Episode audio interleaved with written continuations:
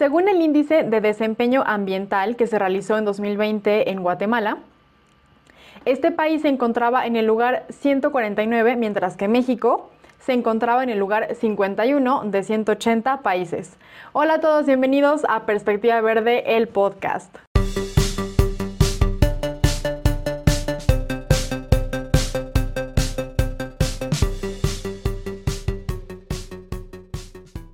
Bueno, antes de comenzar, la verdad es que me gustaría mucho agradecer a todos los que nos han seguido, han sido parte de este proyecto y han escuchado eh, los episodios de, este podcast. También a Rodrigo, que es el creador de este proyecto.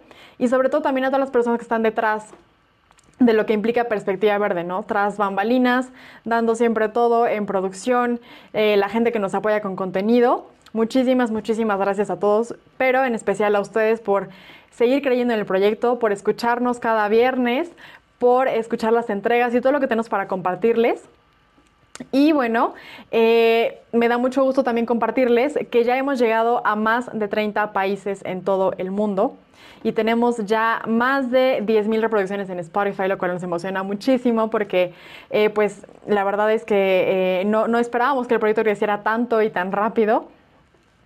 Y eh, si nos siguen en una plataforma de, audio, les recordamos que también todos los episodios ya están en video en nuestro canal de YouTube, así que pueden también seguirnos por ahí, verlos, eh, no perderse el contenido. Y justamente en este episodio especial número 50 tenemos también a una invitada siguiendo en esta secuencia que ya teníamos de invitados internacionales. Ella es una latina, sí, viva América Latina, y ella está en la ciudad de Guatemala. Ella es diseñadora gráfica, creadora de contenido en redes sociales y se considera una persona eh, aspirante a una vida más consciente y más responsable. El día de hoy tenemos con nosotros a Zuli Cruz desde Guatemala. Hola Zuli, muchas gracias por tu tiempo y por estar aquí con nosotros el día de hoy. Hola, ¿cómo estás? Yo estoy súper contenta, la verdad, de poder estar aquí y más, como te comentaba, que estoy honradísima de poder estar en el episodio número 50, que verdad Em, pues es, es, bastante, o sea, llevan bastante. La, la, verdad es que sí los felicito.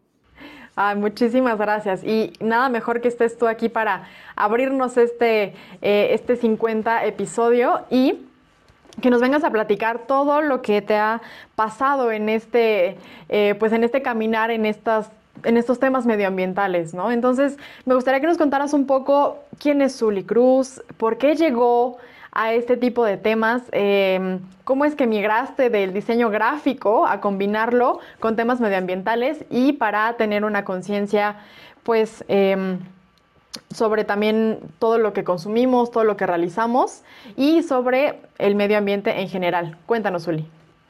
Mira, pues qué bueno que tenemos tiempo porque esto está súper largo de contarte. La verdad es que, eh, pues te digo, mira, yo creo que Barbie Brocha, que es la cuenta en donde yo genero el contenido, tanto ambiental como de mi trabajo y demás, empezó en el 2017 más o menos, así como que ya en serio, digamos. Y mm, poco a poco como que fue tomando forma y fue como cambiando y evolucionando a ser em, un reflejo de lo que yo era en, mi vida, en mi vida real, por decirlo así. Entonces, em, la verdad es que todo empezó con esta eh, gusto, este, esta afición que yo tenía por el lettering, que era, era, es una rama del diseño gráfico, que no sé si la han escuchado. Pero empecé con este rollo de la caligrafía, el lettering y demás. Entonces em, empecé como a pulirlo un poco más y así hasta que pues poco a poco fui ganando eh, un poco de audiencia, por decirlo de esta forma. Entonces yo siempre tuve esta idea de que quería hacer algo, o sea, yo quería hacer algo grande en, en, mi cabeza de, de, cómo poder ayudar, de cómo poder cambiar el mundo desde, desde, mi, desde mi casa, desde donde estoy sentada. Entonces pasaba que eh, conforme iba ganando pues este pues audiencia como te decía eh, me iba soltando un poco más, o sea, iba como, como mostrando partes de mí que no era solo mi trabajo, porque antes mi enfoque era solo mi trabajo y después fue como que mm, les voy a mostrar un poco de mi vida personal, tal vez un poquito de, la, de mi rutina, eh, un poquito de las cosas que yo hago en el día a día y demás. Y conforme el tiempo, pues eh, dije, bueno, yo creo que no pasa nada si comparto lo que me gusta, lo que consumo, lo que utilizo y así fue como poquito a poco fui como intentando eh, hacer conciencia en mis seguidores de cómo podían aportar, cómo podían ayudar a ciertas causas, etcétera, etcétera. Entonces, como que todo fue evolucionando hasta este año que, que ya tengo un enfoque como un poco más, más conciso, como un poco más preciso de lo que yo eh, quiero transmitir eh, y lo que yo quiero, eh, el mensaje que yo quiero darle a las, a las personas que me siguen en mis redes sociales. Entonces, hasta el momento em, es una mezcla ya de todo. O sea, a mí lo que me gusta de esta plataforma, principalmente en Instagram, es que puedo compartir todo desde mi punto de vista y puedo compartir eh, productos y puedo compartir mi trabajo y puedo compartir, ahí sí que todo, toda mi vida, ¿verdad? Entonces es como una de mis plataformas preferidas y así fue como poco a poco fui como que generando este, este tipo de contenido aparte del de mi trabajo y el de mi, y el de mi día a día. Ok. Y ya bien nos cuentas que obviamente empezaste como con esta cuestión meramente artística, que aparte de la caligrafía es bellísima, ¿no? Es, es todo, es todo un arte, realmente sí lo es. Y, ahora te pasaste a... Eh, a compartir también todos esos temas ambientales, ¿no? Pero en ti, ¿cuándo fue que empezó a florecer, digamos, esta semilla de, del cuidado ambiental, de la conciencia, de decir, de sentarte un día y decir, ok, ¿qué es lo que yo consumo? ¿Qué es lo que yo realizo? ¿Qué es lo que no hago, por ejemplo?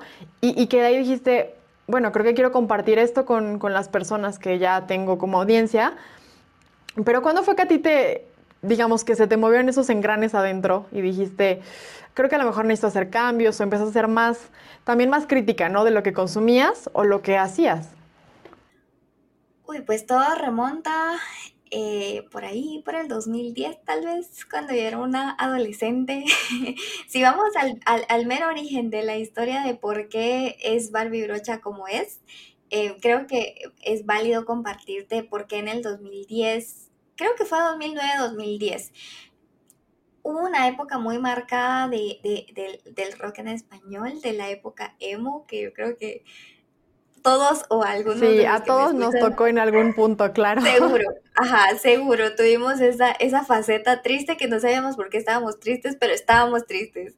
Y era como, eh, recuerdo precisamente ese momento porque hubo un grupo que se llamaba Kudai, que entonces si, si los has escuchado tú o sabes de quiénes te hablo. No, hasta los fui a ver, claro, claro que sé de quién me habla, Zuli, por supuesto.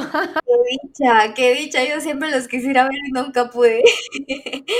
bueno, pues resulta que estos chicos, pues yo era una fan de Kudai y estos chicos tenían un video, no sé si te recuerdas, que era un video de, de mm, lejos de aquí, no, no me recuerdo exactamente qué video era, pero era un video donde ellos mostraban una parte del mundo que yo honestamente no conocía y era un video muy impactante que para mí yo tenía, no sé, 12, 11 años y para mí fue como un shock porque en, las, en el video mostraban eh, cómo el mundo se estaba destruyendo, sobrepoblación, em, los derrames de petróleo en el mar, los animalitos llenos de petróleo, eh, la hambruna, em, la escasez de agua, la escasez de comida. Mostraban diferentes eh, escenas de, un mundo en el, que, en el que yo no estaba claramente, de una realidad que claramente yo no compartía. Entonces, cuando yo vi eso, dije como que, ay, no, qué feo. O sea, desde mi realidad yo me di cuenta que había una problemática ahí afuera que no me estaba, que no, que no la estaba viendo y que pues ellos indiferentemente, independientemente del, del, propósito del video, pues nos mostraron a mí y a muchas más personas. Entonces, ahí fue donde empecé. O sea, creo que yo siempre tuve como esta manera de, de ir como como tratando de ver cómo, cómo puedo, cómo podemos resaltar de forma positiva, ¿verdad? Entonces, en este momento, cuando pasó esto, pues me empecé a, a dar cuenta de, de, lo que te comentaba, de esta realidad. Y ahí fue cuando fui desarrollando como curiosidad, que creo que eso es lo primero que, que, que uno le, que a uno le, le, cala, ¿verdad? La curiosidad, ¿qué, qué es esto? O sea, ¿qué, ¿qué, me están diciendo aquí? O sea, ¿qué, qué está pasando? Entonces cuando empecé a, a curiosear, me empecé a informar. Y cuando empecé, empecé a informarme, lo que sucedía es que me iba, me iba dando cuenta que era como una bolita de nieve en donde todo iba como progresando y progresando, de que la comida eh, se desperdicia, pero hay una cantidad inimaginable de gente pasando y muriendo de hambre.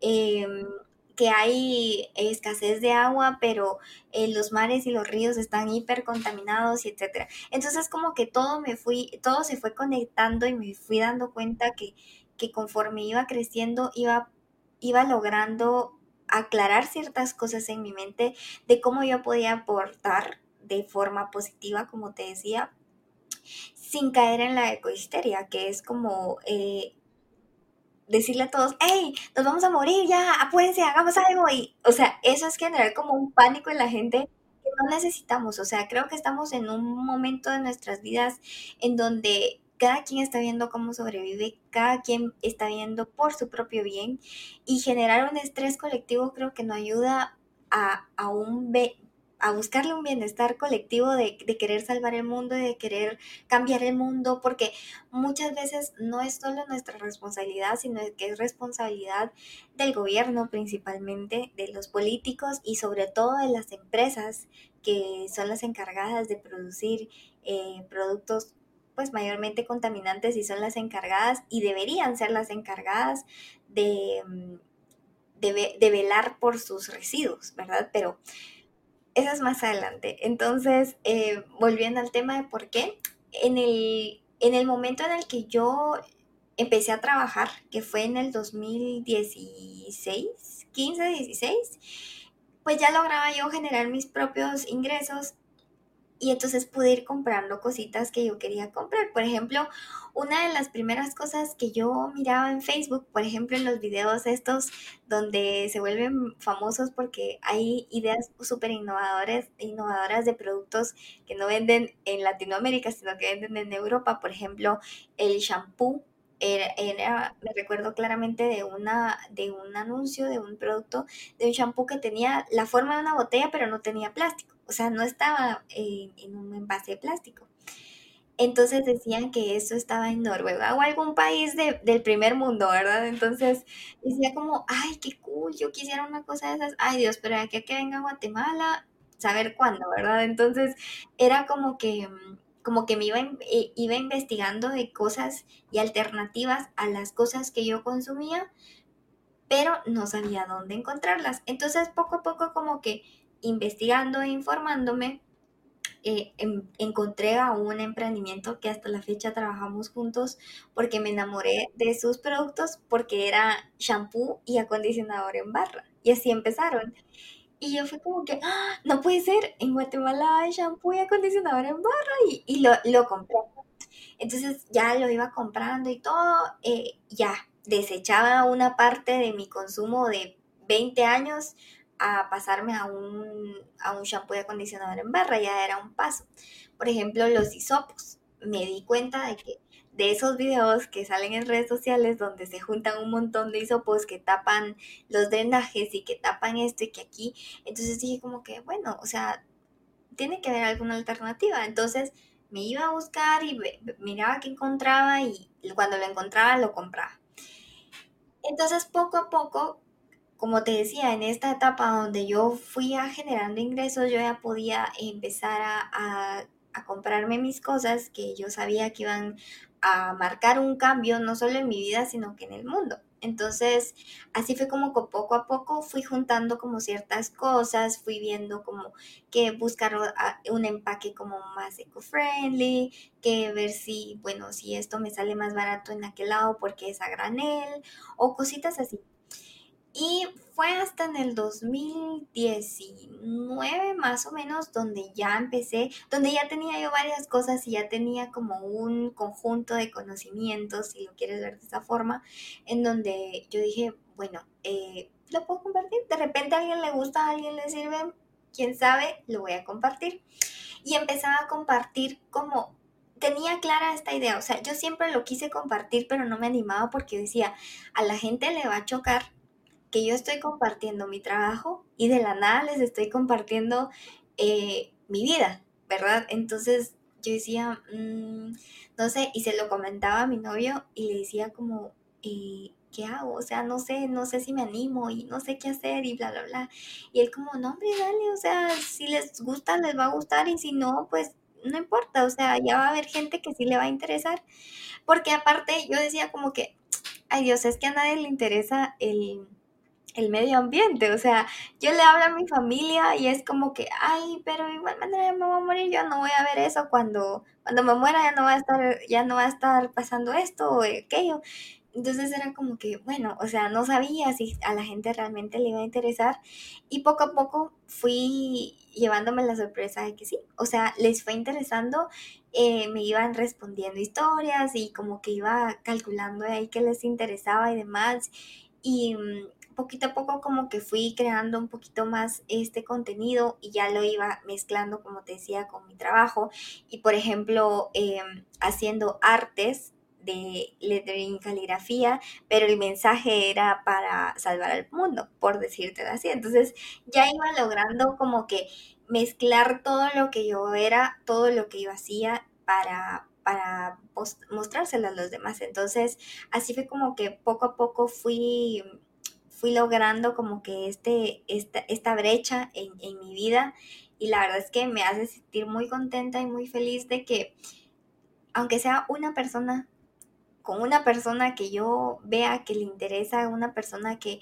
que, quiera curiosear, así como yo empecé a curiosear en ese momento, para mí eso ya es ganancia. Y me lo mentalicé en ese momento. Dije, bueno, a ver, 7 mil personas, pero esas 7 mil una me va a escuchar con una que me escuche, yo ya gané. Entonces, eh, pues así fue como empezó en el 2019 hasta la fecha, pues ya vengo con más proyectos en mente, ya vengo con un enfoque más definido, como te contaba, ya queriendo hacer, yo creo que te picas, o sea, a la larga como que te picas, ya buscas qué otra forma podés encontrar para hacer más y más y más. Entonces, conforme va pasando el tiempo, creo que me voy haciendo más consciente, me voy informando más y mm, voy, tengo la capacidad poco a poco de ir compartiéndole más a la gente. Entonces, así, resumido, lo más resumido que pude, esa fue la historia de por qué empezó y cómo empezó.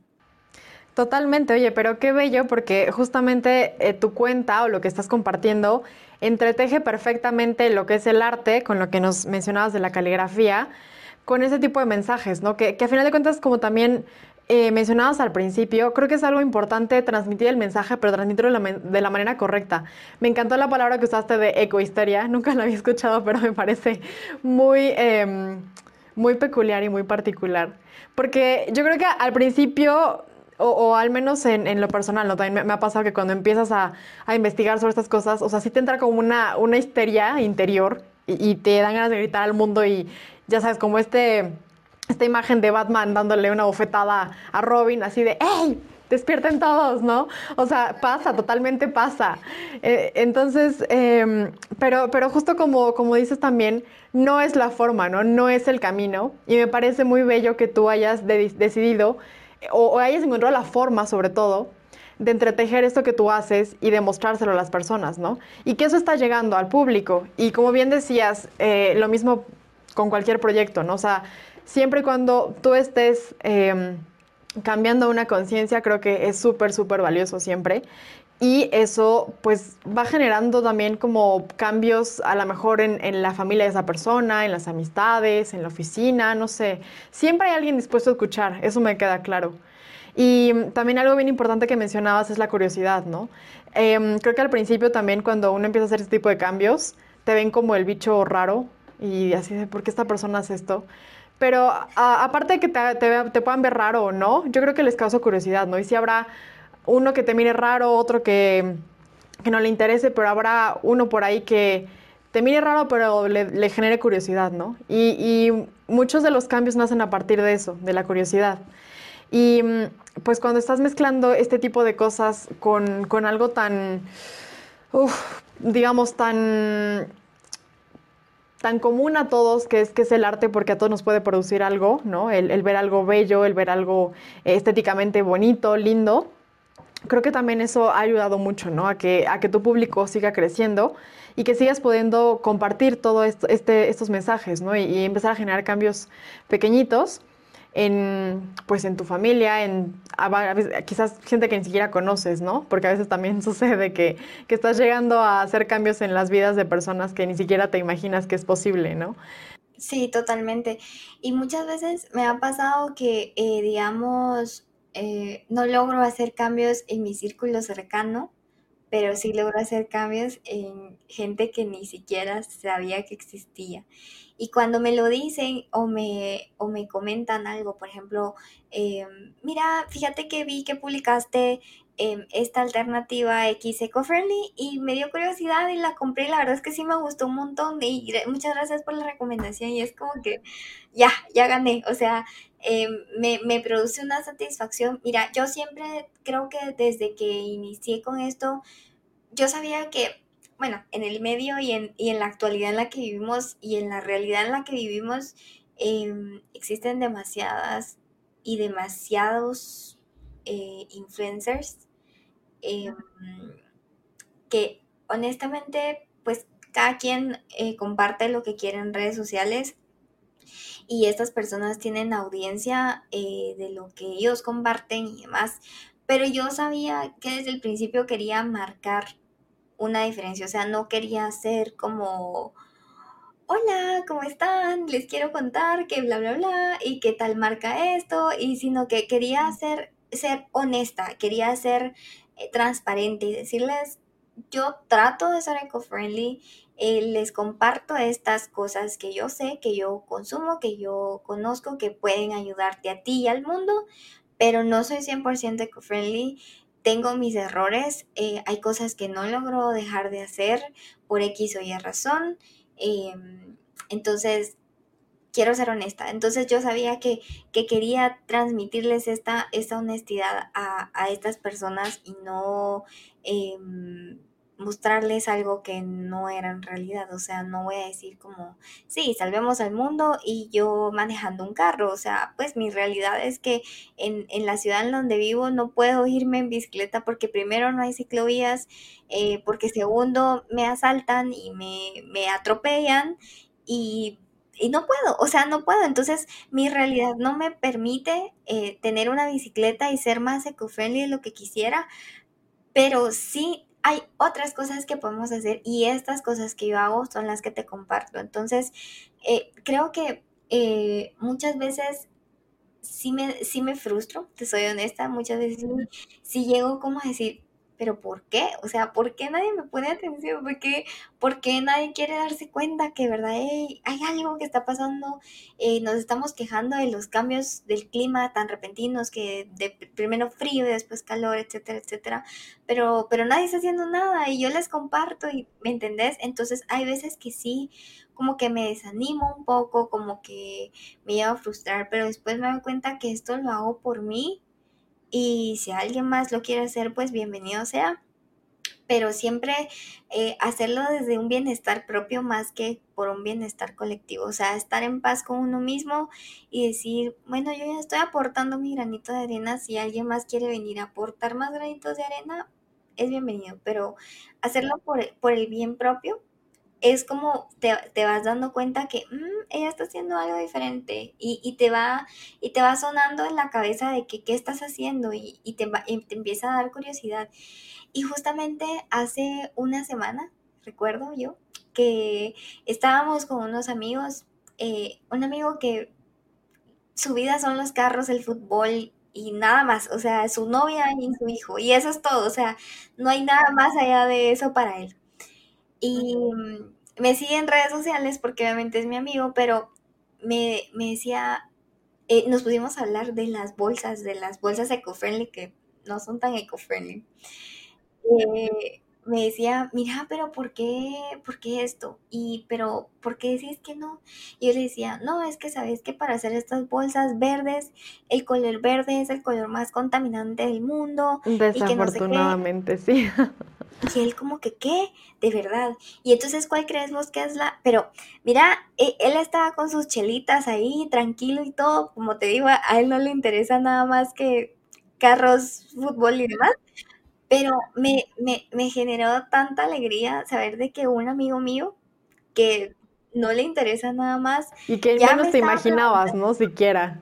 Sí, o sea, no me lo imaginaba, no me lo esperaba y que, y que ya le entró la curiosidad, o sea, porque aunque no haga ningún cambio y aunque siga usando plásticos y lo que querrás, pero ya le está haciendo ruido en la cabeza y eso para mí fue una ganancia completa porque ya es un tema que se puede poner sobre la mesa, un tema serio, tanto como los de política, como los de religión, los, los que la gente cree que son importantes, este también es un tema importante que debemos poner sobre la mesa y es importante que platiquemos de esto, por lo menos platicarlo para generar conciencia en los demás. Creo que con eso ya estamos ganando bastante y terminar con la, con la indiferencia de la gente y de de que a la gente no le importa, sino que hacer que les importe, porque es algo que nos incumbe a la larga a todos. Sí, a todos, o sea, definitivamente. Y justo en este punto, me, la verdad es que ahora sí que me estoy frotando las manos de, las ganas que me da que me compartas y que podamos hacer esta comparativa entre México y Guatemala, porque em, creo que en, ciertas, eh, en ciertos aspectos tenemos un contexto similar. Por ejemplo, ahorita mencionabas lo de la bici, ¿no? Em, no, no, bueno, ahorita ahí nos contarás más a detalle cómo es que funcionan allá las ciclovías, a lo mejor, o, este tipo de cosas. Pero eh, respecto a la inseguridad, por ejemplo, México y Guatemala creo que estamos en un contexto más o menos similar, desafortunadamente. O a lo mejor en, la calidad de las calles también, ¿no? Bien la, la infraestructura para que puedas transitar sin ningún problema, em, ese tipo de cosas, ¿no? Entonces, em, me parece súper interesante que nos cuentes cómo se lleva una vida zero waste o cero residuos en Guatemala. ¿Es fácil? ¿Es difícil? Este, ¿Cómo manejas tus residuos? Como e, este tipo de cosas que em, te pueden ayudar o no para ser em, más consciente de tus residuos en Guatemala. Uy, pues mira, acá en Guatemala, eh, bueno, yo creo que hablando en los países latinoamericanos, tenemos esta bendición, que yo, yo le llamaría bendición, em, por ejemplo, con la comida. Muchos de los países latinoamericanos tenemos mercados, tenemos, em, no sé cómo le llamarán en otros países, pero tenemos este, este centro donde está la verdura, la fruta fresca a granel, o sea, tal cual bajadita del árbol o sacadita de la tierra, ahí está la fruta y la verdura. Entonces, yo siento que en ese sentido Latinoamérica es riquísima, o sea, tiene esta, esta bendición de tener comida fresca al alcance de tu mano y de esta manera pues ahí ya estamos generando un cambio positivo porque no solo estamos consumiendo el producto local, que si nos vamos a un supermercado, los supermercados ya están posicionados. En esta, en esta área, pues vamos a lograr apoyar a los, a los agricultores y a los vendedores locales que ayuda a la economía del país. Y cuando la economía del país está bien, se pueden generar un poco más de cambios, como por ejemplo, eh, nosotros vamos a comprar a y ahí ya estamos haciendo un aporte zero waste eh, al mundo y al, país. Si, si, si, no queremos hablar del mundo, eh, hablamos en, nuestro país, en nuestra comunidad al menos. Entonces, ya con esto, pues ya estamos haciendo un cambio. Pero, por ejemplo, lo que te comentaba yo de las ciclovías, acá en Guatemala es bien complicado porque mm, hay ciclovías en zonas privilegiadas, si lo queremos ver así. O sea, hay ciclovías en zonas que son bastante transitadas, digamos, en zonas principales, donde está, eh, por ejemplo, toda, eh, toda la, el área corporativa, la mayor cantidad de, de, las áreas corporativas de las empresas y demás, pero de ahí se acaba.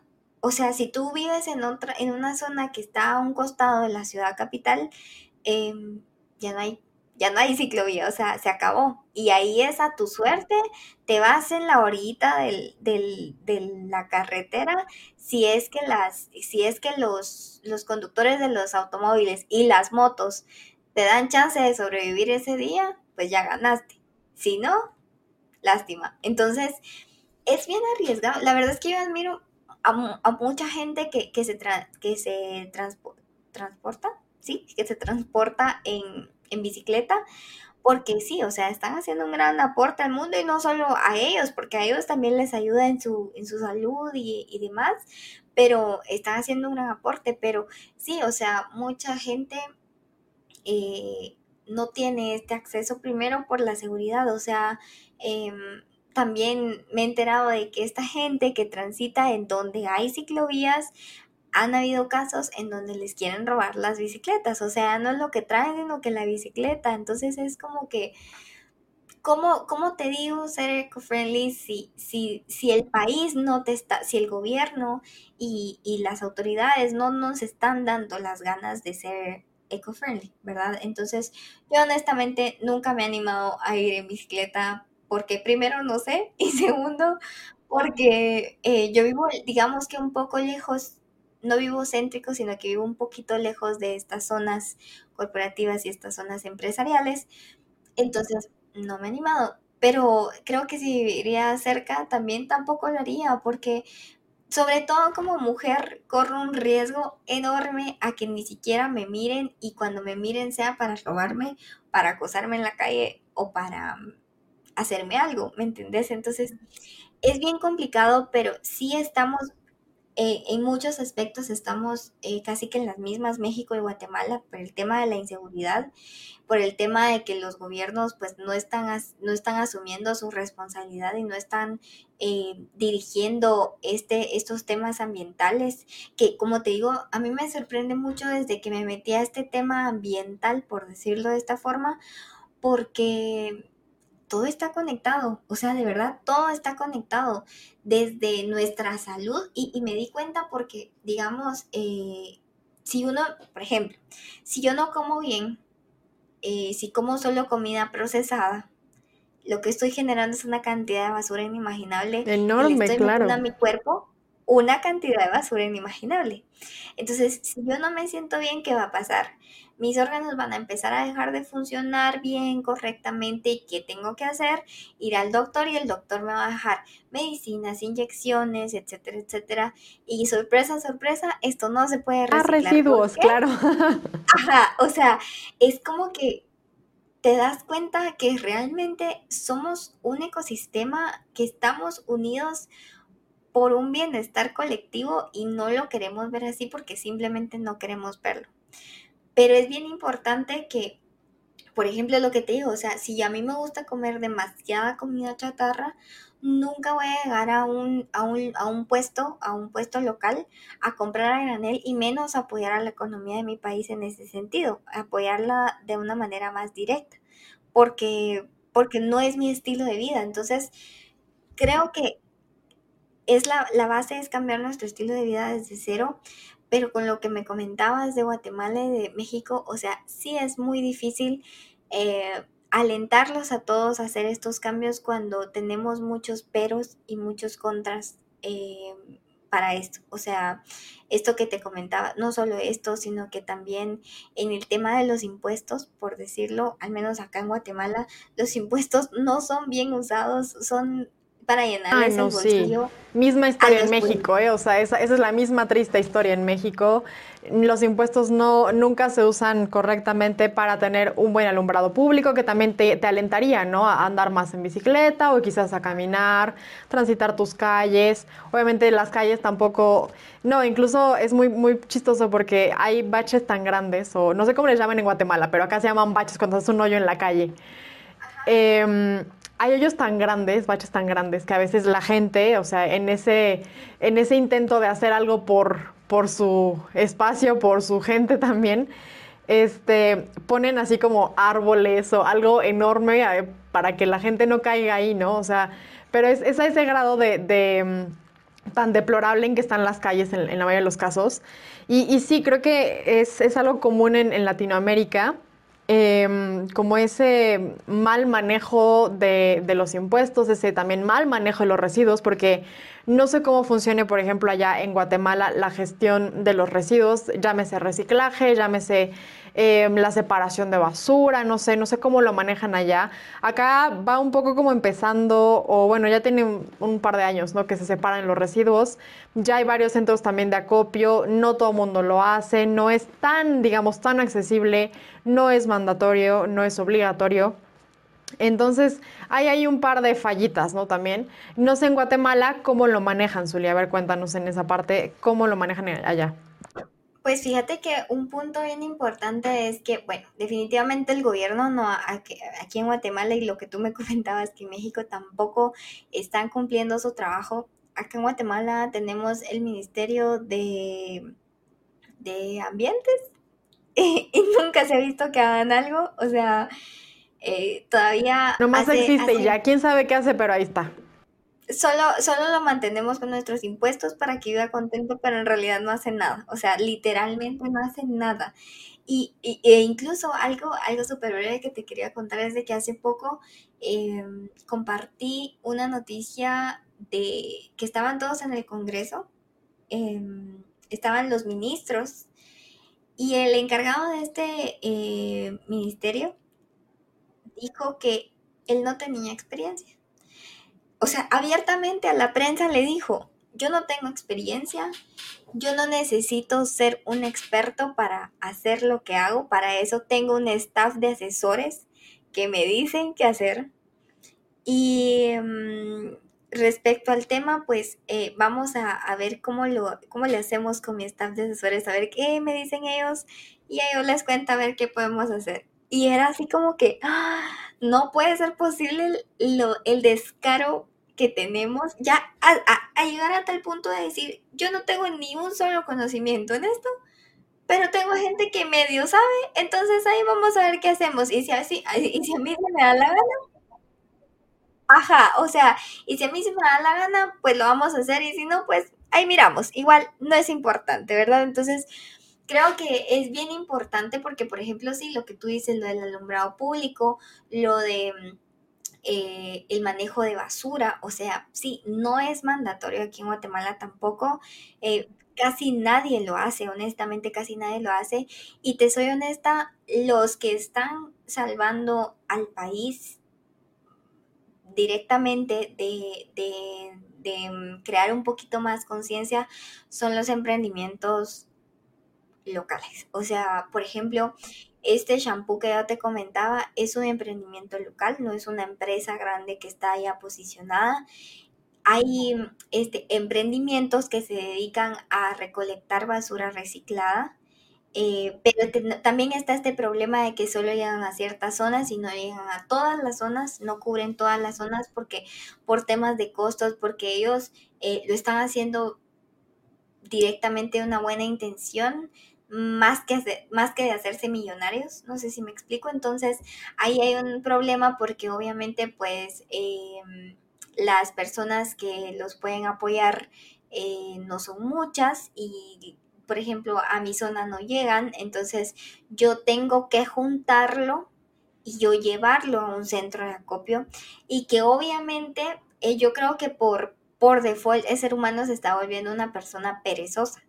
Entonces, este, esta es una problemática porque obviamente la gente no quiere, no quiere encargarse de eso. O sea, la gente, por eso es que usa el basurero como lo que es, como un basurero y todas las, todas las cosas, todos los residuos, todos los desechos eh, va a la basura sin importar que sea vidrio, porque la gente hasta vidrio tira en la basura porque les da una hueva extrema juntar, limpiar, eh, hacer como todo este proceso que conlleva el reciclar, el reusar.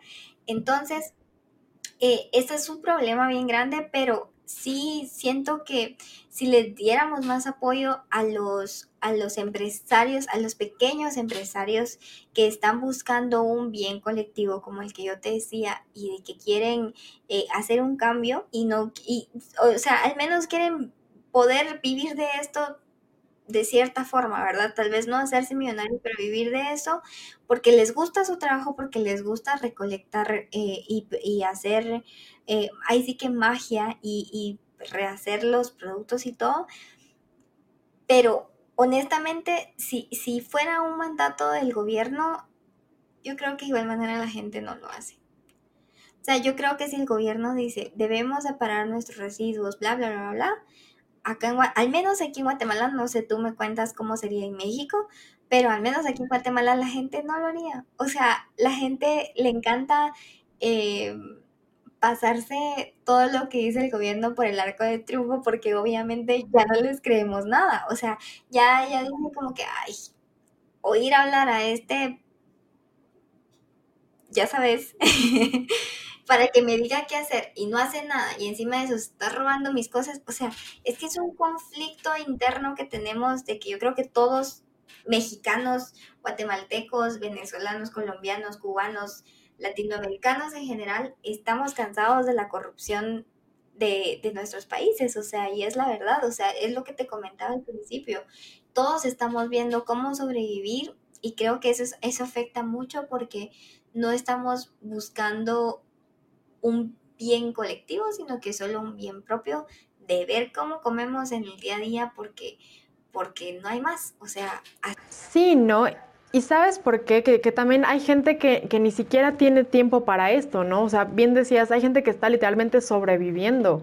Y es algo que nos causa mucho, o, que me, al menos me sigue impactando un montón, que cuando hablamos con alguien, eh, llames un mexicano o alguien realmente de otro país, pero sobre todo mexicanos que han vivido en, países, em, sobre todo europeos, nos comentan siempre esta parte de, es que, o sea, tienes tiempo para pensar en ese tipo de cosas, ¿no? Cuando, cuando el gobierno te apoya, cuando tienes un poco más de tranquilidad, también de seguridad, obviamente, tienes tiempo de pensar no solamente en ti y en tu supervivencia, sino en, ok, ¿qué puedo yo hacer, ¿no? Para hacer que mi comunidad, que mi espacio, que mi espacio más inmediato y cercano sea un poquito mejor, ¿no? Eh, yo creo que, y, aquí sería interesante, ¿no? También ver como, no sé si hay un estudio, sería, sería interesante que buscáramos después en ese tenor de estar curioseando en las cosas.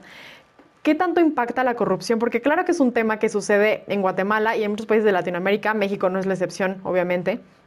Pero ¿qué tanto impacta ese, tema de corrupción en el medio ambiente, no? Porque tiene un montón que ver, o sea, eh, desde el hecho de que no se ocupen adecuadamente los, los impuestos, tiene muchísimo que ver. Y por ejemplo, lo que decías de la, de la basura, Acá empezó a ser como, digamos, obligatorio un tiempo de que si no separabas tu, tu basura inorgánica, inorgánica al menos, no se, la, no se la llevaba el camión de basura, ¿no? Pero también viene esta otra parte, em, digamos, este mito y este, eh, lo que tú decías, ¿no? De, la gente ver algo que sucede y decir, bueno, entonces, ¿para qué me esfuerzo? ¿Para qué lo hago? ¿Para qué separo? Que el camión generalmente... Em, hay, unos, hay en algunas zonas que sí pasa como, digamos, un camión de orgánicos una, eh, un día y el otro día pasa los inorgánicos, ¿no? Entonces los separas en tus botes y pues listo, puedes eh, llevarlo al bote, al camión adecuado, perdón, el día que corresponda, ¿no? Pero muchas veces, en, o en algunas colonias pasa que se lo llevan todo junto, entre comillas. ¿no? Entonces la gente cuando va a llevar sus residuos dice, ay, pero entonces ¿de qué sirve que yo la separe, que yo me tome esa enormísima molestia de separar en dos botes diferentes? Orgánico e inorgánico, ¿de qué sirve que la separe si cuando va el camión de la basura la junta toda de nuevo? Y este es un mito que creo que vamos a aprovechar este paréntesis para, para explicar eh, que, que sí sirve separar la basura, porque em, supongo que también allá en Guatemala existe este tipo de personas que justamente viven o sobreviven de este tipo de cosas, de em, monetizar los residuos reciclables, ¿no? Acá en México también hay mucho tipo de, este persona, de estas personas em, y les llamamos pepenadores, ¿no? Entonces esta gente separa literalmente de los depósitos de basura, de los vertederos, eh, lo que se puede reciclar, llámese PET, llámese vidrio, pero obviamente les dificultamos la tarea cuando en una bolsa viene todo mezclado con eh, una cáscara de aguacate y, y un plátano y refresco, ¿sabes? Entonces sí sirve que separemos la basura independientemente de que en el camión se pueda juntar o no, el hecho de que esté separada incrementa muchísimo más el porcentaje de reciclaje o lo que se puede llegar a rescatar. Entonces, eh, creo que son, son temas que eh, pues como ya vimos, por cuestiones de, política, también a veces de cultura, ¿no? Creo que los latinoamericanos tenemos ciertas pues características parecidas o, cosas que, nos hacen similares como personas que a veces no, permiten que fluya todo esto como tal cual o el, el hecho de hacer las cosas obligatorias, pero en este sentido, creo que, o por la impresión que me da, ya tú también me dirás cómo es que está funcionando realmente, pero la impresión que me da con lo que me has comentado es que en Guatemala tampoco hay así como realmente un impulso muy grande por parte del gobierno para tomar acciones para disminuir o para em, minimizar lo más posible el cambio climático en Guatemala, ¿no? O, tú qué crees que está haciendo el gobierno? Ok, ya, ya vimos que hay muchas cosas que no está haciendo, ¿no? En México también hay muchas cosas que no se están haciendo por parte del gobierno, por parte de la sociedad misma también, pero ¿qué sí está haciendo el gobierno guatemalteco y la sociedad en general para empezar a generar cambios, eh, para empezar a disminuir la huella ecológica ¿no? que tenemos como personas y como países. Ya bien mencionabas un poco lo de los emprendimientos locales, pero ¿qué más están haciendo, Zuli, para pues poner un alto a esto, ¿no? que es un tema ya urgente para todos? Mira, créeme que en todo este tiempo estaba tratando de buscar una respuesta eh, linda o, una respuesta esperanzadora de decirte, ah, eh, se me había olvidado comentarte que el gobierno de Guatemala está haciendo esto y esto y esto, pero lamento decepcionar de decirte que es realmente triste, pero el gobierno de Guatemala no está haciendo absolutamente nada. O sea, estamos hablando que ni siquiera están tratando eh, las aguas residuales correctamente, ni siquiera los eh, drenajes los están tratando correctamente.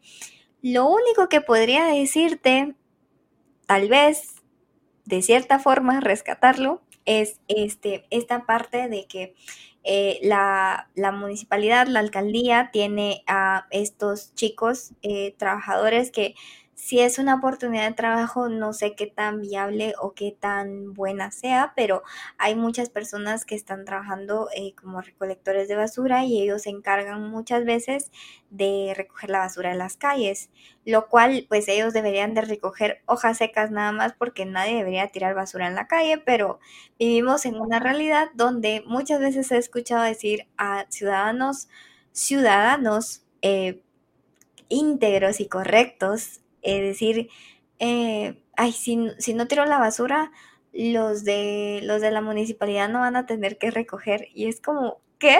O sea, ¿es en serio lo que estás diciendo? ¿Me vas a decir que no? O sea, es bien, es bien chocante eh, eh, la, la, la, cultura en la que vivimos y afecta mucho es el tema de la corrupción en nuestros países y es un tema súper importante que yo creo que para hacer un cambio real debemos de escoger bien a nuestros gobernantes, pero creo que la, la, la desventaja que tenemos en los países latinoamericanos es que no tenemos buenas opciones, o al menos aquí en Guatemala no. No, escoges al menos peor, ¿eh? en México pasa igual, o sea, es muy triste decirlo, pero escoges al menos peor en realidad.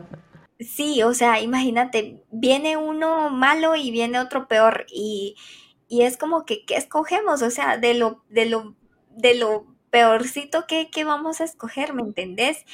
Y muchas veces hay algunos que puede que tengan buenas propuestas, incluso en el tema ambiental, pero como no nos, em, como no nos informamos, porque obviamente nos vamos por el que más está eh, porque, porque va ganando, por los que van ganando.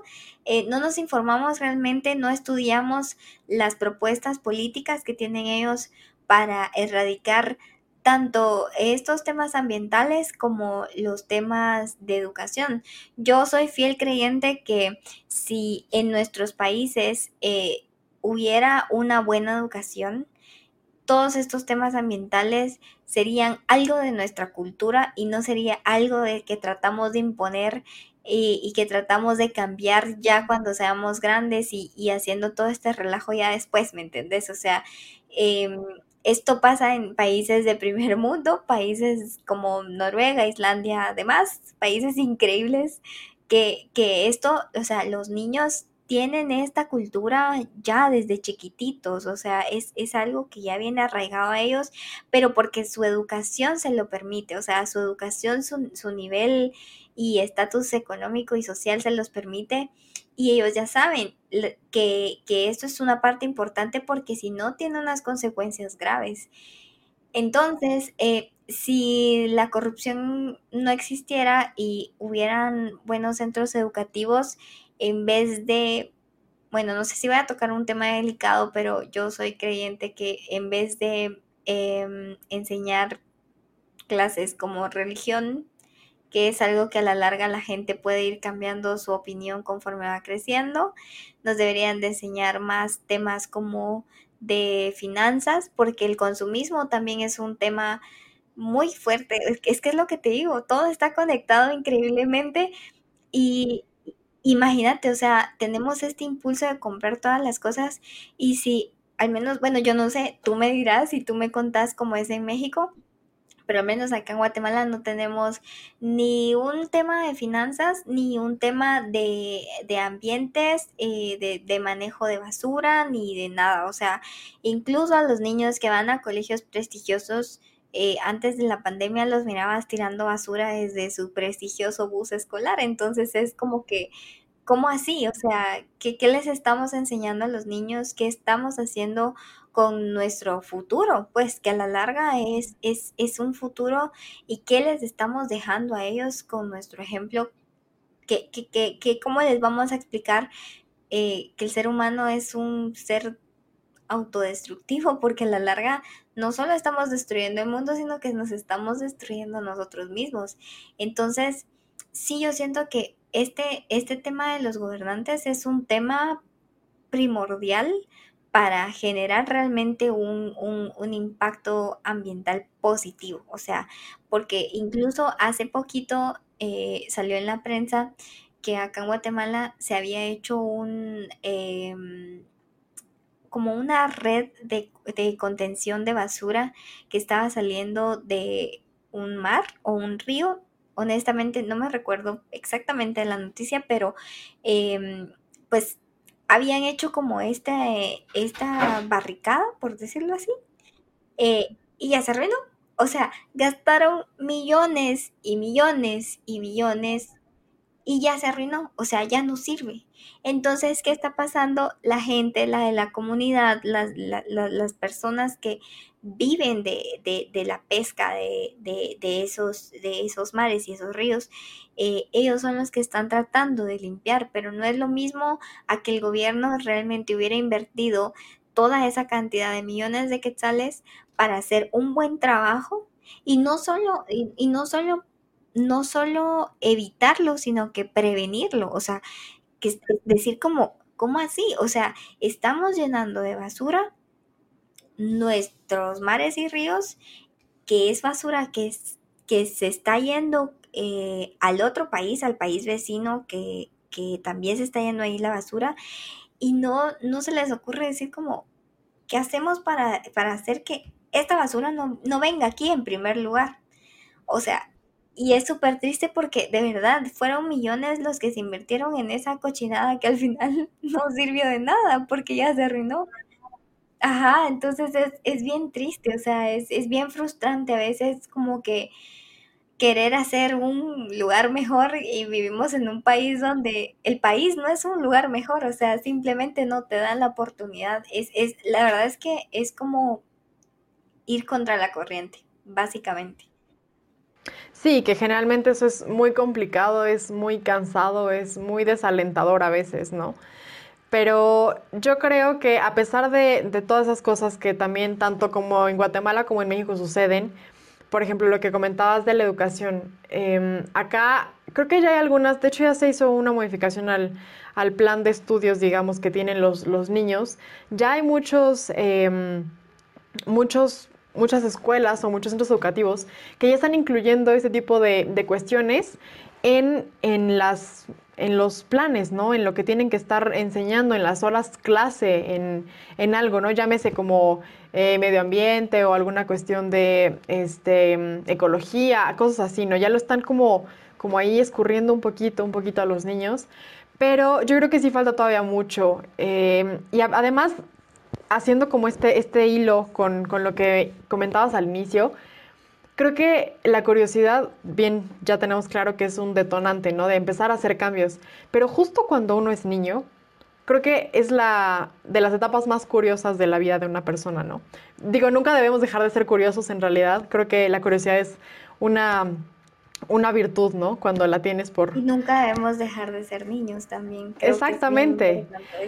Pero entonces, exprimir a los niños, digamos, en el buen sentido de la palabra, de exprimirlos, de exprimirles esa curiosidad que tienen por las cosas, porque un niño se puede maravillar si tú le enseñas cómo funciona la composta, ¿no? Por ejemplo, o cómo funciona, este, no sé, em, que se pongan a, construir, o, cómo simplemente cómo, cómo germina una, una semilla, ¿no? O sea, que son cosas que los pueden llegar a maravillar porque están conociendo y descubriendo su mundo y su planeta y cómo funciona la vida, ¿no? Entonces, es como el momento perfecto para inyectarles toda esta información, toda esta conciencia verde y respecto al ambiente y la naturaleza porque como también bien decías, cuando vamos creciendo es un poco más difícil, ¿no? Como que ya no somos tan, tan receptivos, ya no somos em, tan, tan curiosos a veces, ¿no? O sea, o sea pasa. Entonces, es, es algo que totalmente se tiene que empezar a inculcar desde pequeños y desde lo más pronto posible, porque sí es muy triste también ver, también me ha tocado,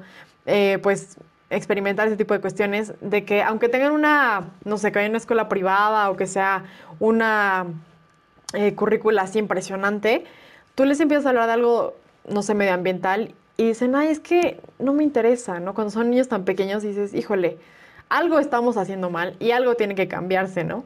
Pero bueno, independientemente de todas las cosas malas o, o, cosas no tan positivas que no se están haciendo ni en Guatemala ni en México, siempre hay algo rescatable. Y creo que ese tipo de mm, proyectos como los que nos mencionabas del, del jabón y el acondicionador este, en barros sólidos, es una muestra de ello, ¿no?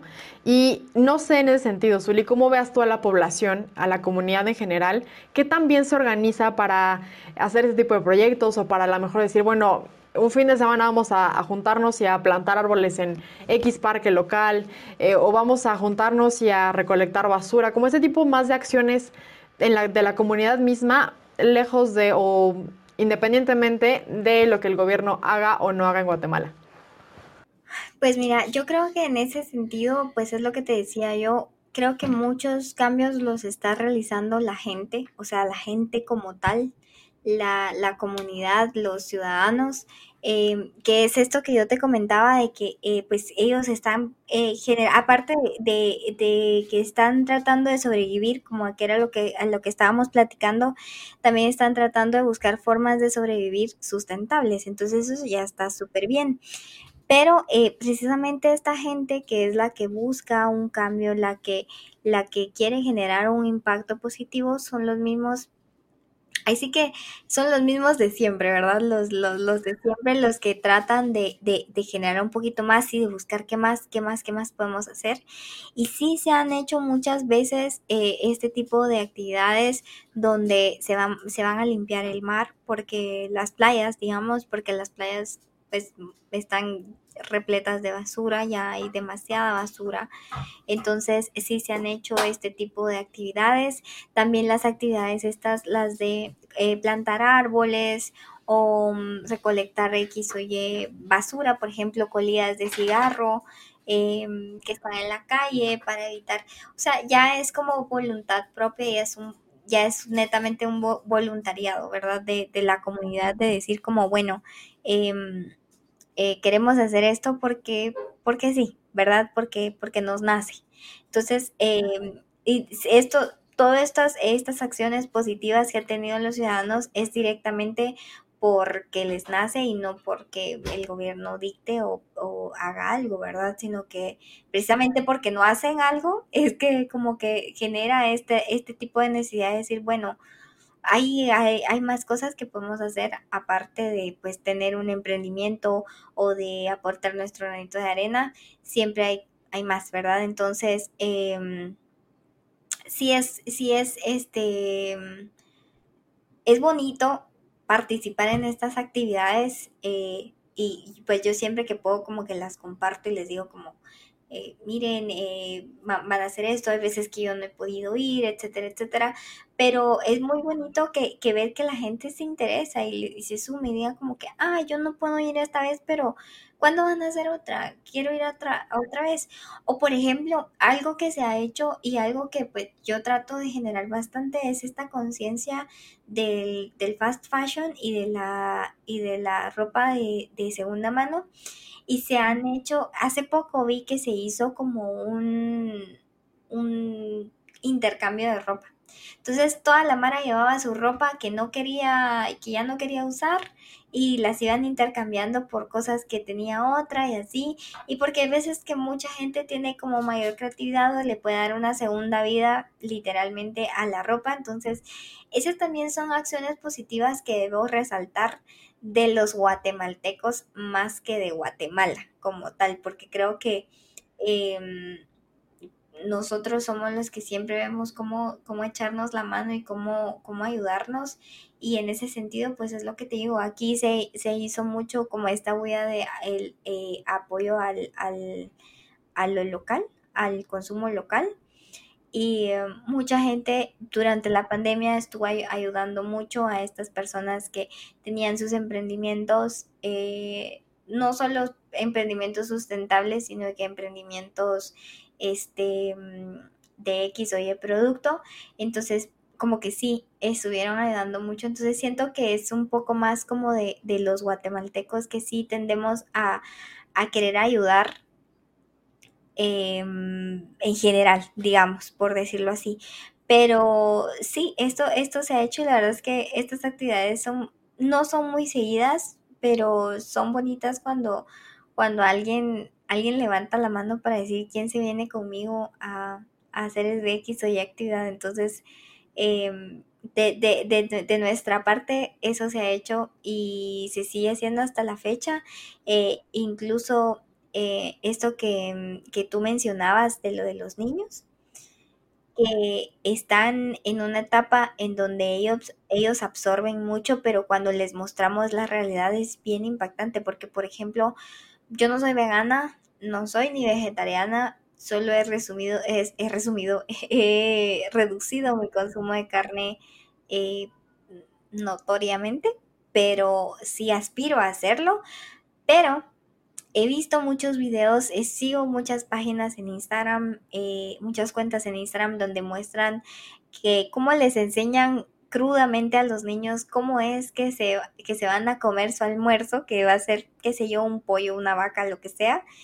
Y ellos dicen como que no, o sea, no lo maten, no lo maten. Y muchas veces así es como les generas esa conciencia de, ¿cómo así? O sea, ¿tenés que matar a un animal para que yo pueda comer? No. O sea, no quiero. Y los niños, los niños dicen no, y no, y no, no quiero, porque saben que está mal. Y claramente eso está súper mal, pues sí, pero es una cultura horrible que tenemos arraigada los seres humanos, decir que somos omnívoros y que comemos de todo, pero siento que ya nos estamos pasando. Y, y sí, o sea, enseñarle a los niños la realidad y mostrarles cómo pueden ellos ser parte del cambio desde ya es bien importante también.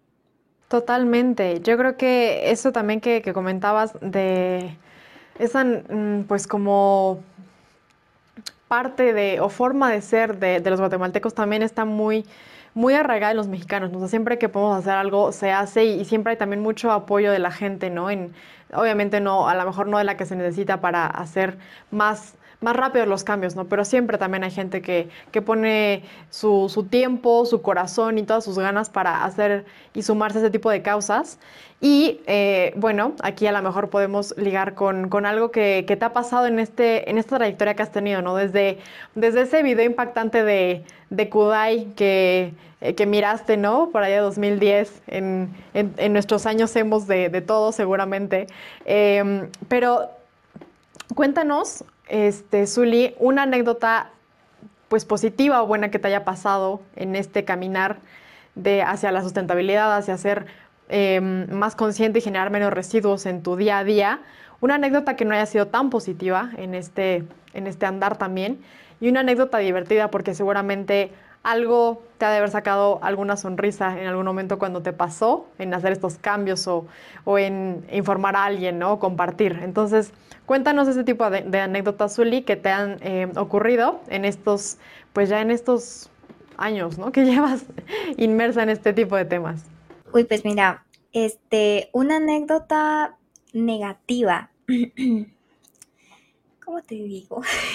Mira, yo creo que algo que a mí me pasa mucho y que me ha pasado mucho es que em, a veces me frustra no poder hacer más y a veces me frustra no poder eh, generar más conciencia y como que, eh, al menos en el tema de las redes sociales, eso es algo negativo que pues es, algo negativo, pero es algo personal también, ¿verdad? Que, que yo veo que, ay, sí me genera como esa, como, mm, como esa, esa furia interna, esa mini furia, porque sigo a muchas personas que, como te digo, muchas celebridades, muchos, eh, muchos influencers que tienen una cantidad inimaginable de, de seguidores y no son capaces de compartir una sola cosa acerca de algo importante, de algo positivo o algo que pueda generar un cambio.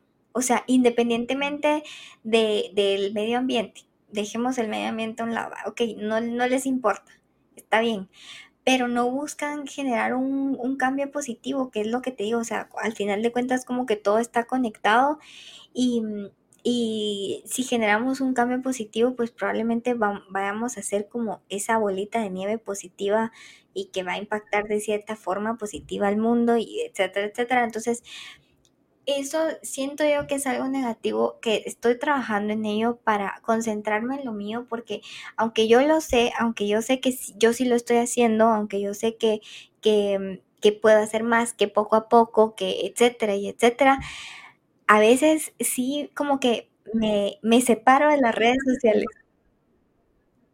Ajá, ajá, o sea, realmente me pasa de que yo digo, no, ay, no, ya no voy a ver esto porque solo miro que, que, que, que, generan un consumismo. Es que, es que es lo que te digo, no, ni siquiera es como que eh, no hagan nada. O sea, no importa, es que cada quien es libre de compartir en sus redes sociales lo que ellos quieran. Pero es que generan un consumismo y una histeria por querer consumir una cantidad inimaginable de productos que no le están haciendo bien ni a la gente, porque a veces ni siquiera es un buen producto y, y, ni siquiera te va a hacer bien a ti, pero, pero lo venden porque les pagan y ya. Entonces es como que mm, esa es una parte negativa que yo te digo que me, me cuesta a veces un poco y, nunca se lo había comentado a nadie, solo aquí entre nos a, mi, a mi, a mi pareja y eso es todo, pero, pero él me dice como que no, mira, tranquila, o sea, sí, ya te va a llegar tu momento y vas a ver que todo y que no sé qué.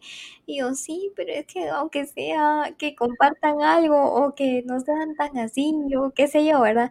Pero no podemos obligar a nadie, y eso lo tengo bien claro, no podemos obligar a nadie, ni siquiera, no, si no podemos obligarlos a hacer el cambio, no digamos hacer parte del cambio, involucrarse al cambio y predicar el cambio, o sea, es imposible hacer como todo eso. Entonces, creo que cada quien, es lo que te digo, se va a ir sumando como que poco a poco, como que... Sí, en sus posibilidades, a su tiempo, en sus formas. Y eso yo creo que también a todos nos cuesta un poquito a veces. Em, eh, comprenderlo y ser pacientes y, dejar fluir a cada quien como tiene que fluir, ¿no? Pero, pero bueno, no nos clavemos en estas cosas malas y negativas. Ahora cuéntanos una buena, Zuli, y una divertida para, cerrar así como bonito este, em, este set de anécdotas que nos estás compartiendo? Uy, una anécdota positiva o divertida. me ha pasado de todo, de verdad, pero la primerita que se me ocurrió fue que hace poco este, estaba compartiendo información de la copa menstrual, pero no sé si tú sabes que eh, la copa menstrual eh, tiene una tacita esterilizadora, que es como una taza más grande, eh, que es como un vasito. Es como un vasito que se puede como comprimir y se mete al micro y tú metes ahí tu copita, la metes al micro y ella se esteriliza, la sacas y bla, bla, bla, todo bien. Pero eh, pues obviamente ahí cabe la copita, si, si tú extiendes el vasito, porque es eh, comprimible, si tú extiendes el vasito, ahí cabe la copita con el agüita. Entonces me recuerdo que este mismo amigo que yo te comenté que, que estuvimos hablando de, de, todos estos temas y hasta se interesó en la copa menstrual por su, por su esposa, eh, yo le dije, me preguntó que cómo funcionaba y que no sé qué, y bueno, en fin, yo a los días después publiqué esta, esta tacita y todo, y es la más reciente que tengo, pero fue muy chistoso porque yo publiqué la tacita, o sea, y puse una foto de la tacita con la copita adentro, pero no se miraba mucho la copita, solo se miraba la taza, pero la taza es de un tamaño pues un poco, un poco más grande, claramente. Entonces, él me puso, él me respondió la historia y me puso, una palabra que no voy a decir, y me dijo, eh, a la gran, ¿en serio? Esa es la copa menstrual, ¿cómo le hacen para, cómo le hacen para usar eso? Y yo, ¿qué? No, ¿cómo vas a creer? Le dije, esa es, una taza, la, la copa viene adentro, eso no es, y mira, y me dio tanta risa que, me, que él, se, él, se él se mataba de la risa, pero le tomé screenshot y lo compartí y les dije, oigan, también se, vale preguntar, o sea, no solo tengo mujeres de aquí en, en, en, en mi cuenta, y sí, la mayoría son mujeres y saben lo que es y todo, pero incluso había mujeres que pensaron que esa era la copa. Y, y después de haber compartido eso me decían, ala, yo también pensé que esa era la copa. Y es como que no, no, no. O sea, porque tomé esta foto primero la taza y después tomé la de la copa por aparte. Entonces, fue muy chistoso y, y, les dije, no, ¿saben qué? Se vale preguntar y se vale curiosear, o sea, ese es el punto de todo. Entonces, fue muy chistoso, pero fue muy bonito saber que mucha gente ya estaba como un poco más familiarizado con, con la bendita copa menstrual y que es una, una copa donde se reúnen muchas mujeres para ver quién menstrua mejor o más, o no sé, hay tonterías que se les ocurren a las personas.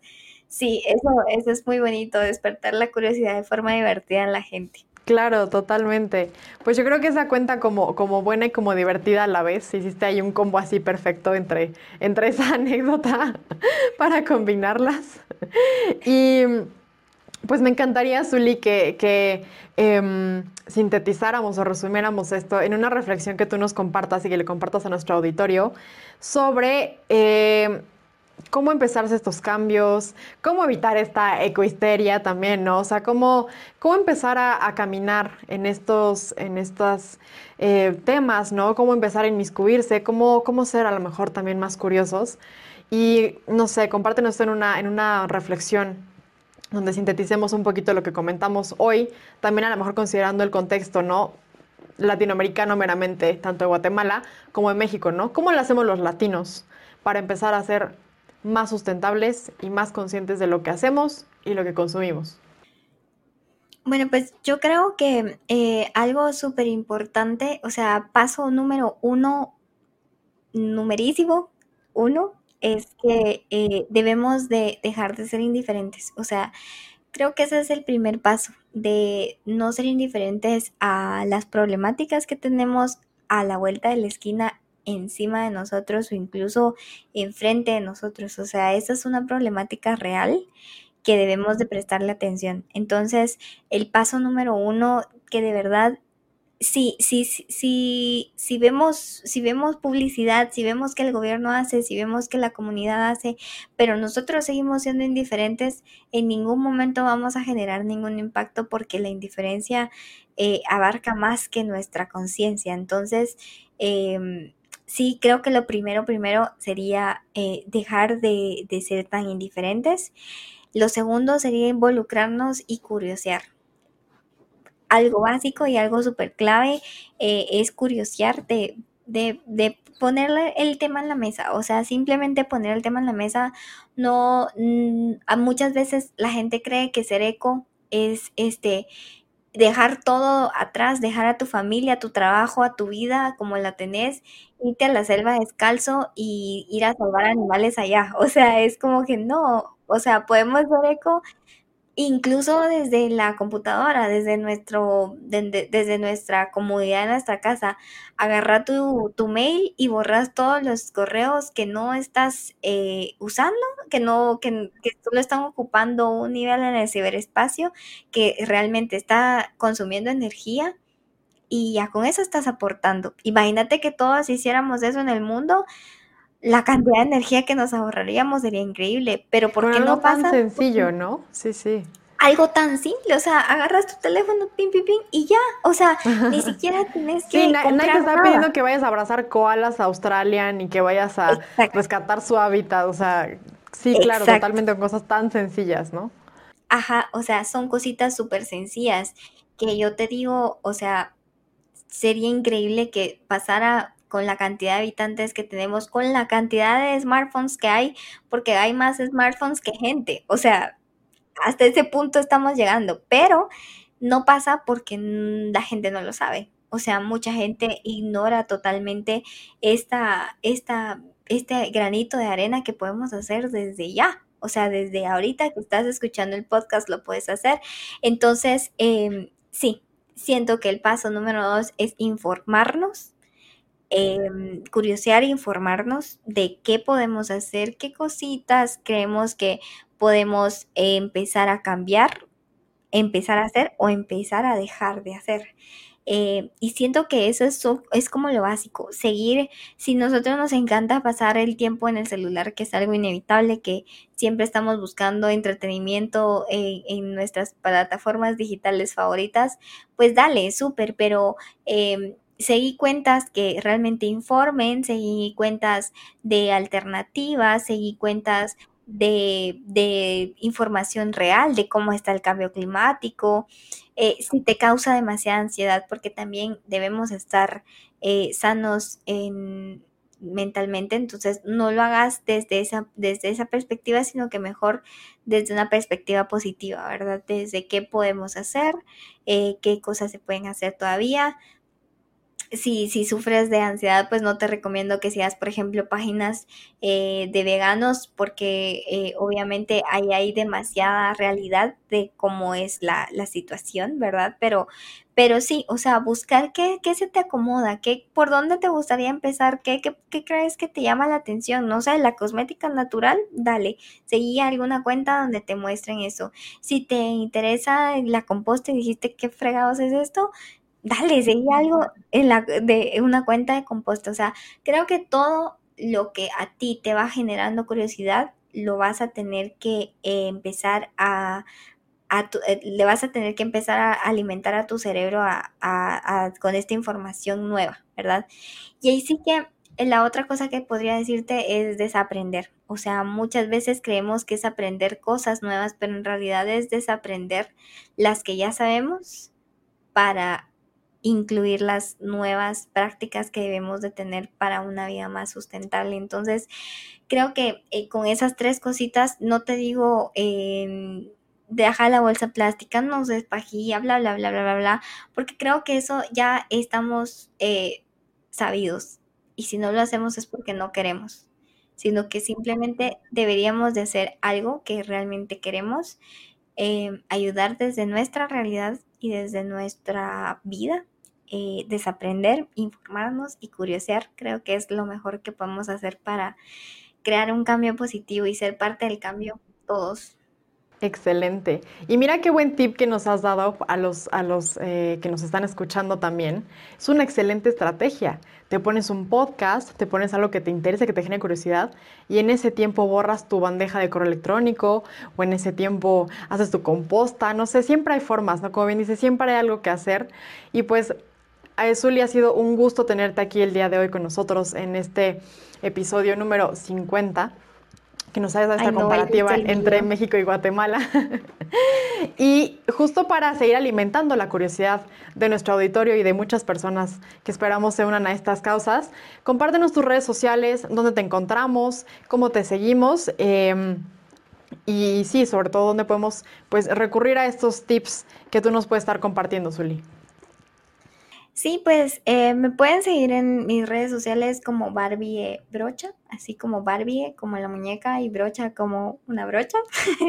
y así sin, sin puntos, ni guiones bajos, ni nada. Barbie Brocha, estoy así en todas mis redes sociales, en Instagram, en Facebook y en TikTok. Y nada, ya saben que eh, somos pues la comunidad ECO es una comunidad bastante bonita donde nadie está compitiendo con nadie, al contrario, todos estamos buscando cómo contribuimos. Así que si tienen dudas de lo que platicamos acá, quieren saber un poquito más, me pueden consultar y yo con mucho gusto les puedo ayudar. Podemos ver de qué forma eh, hacemos el cambio juntos, pero ahí están mis redes.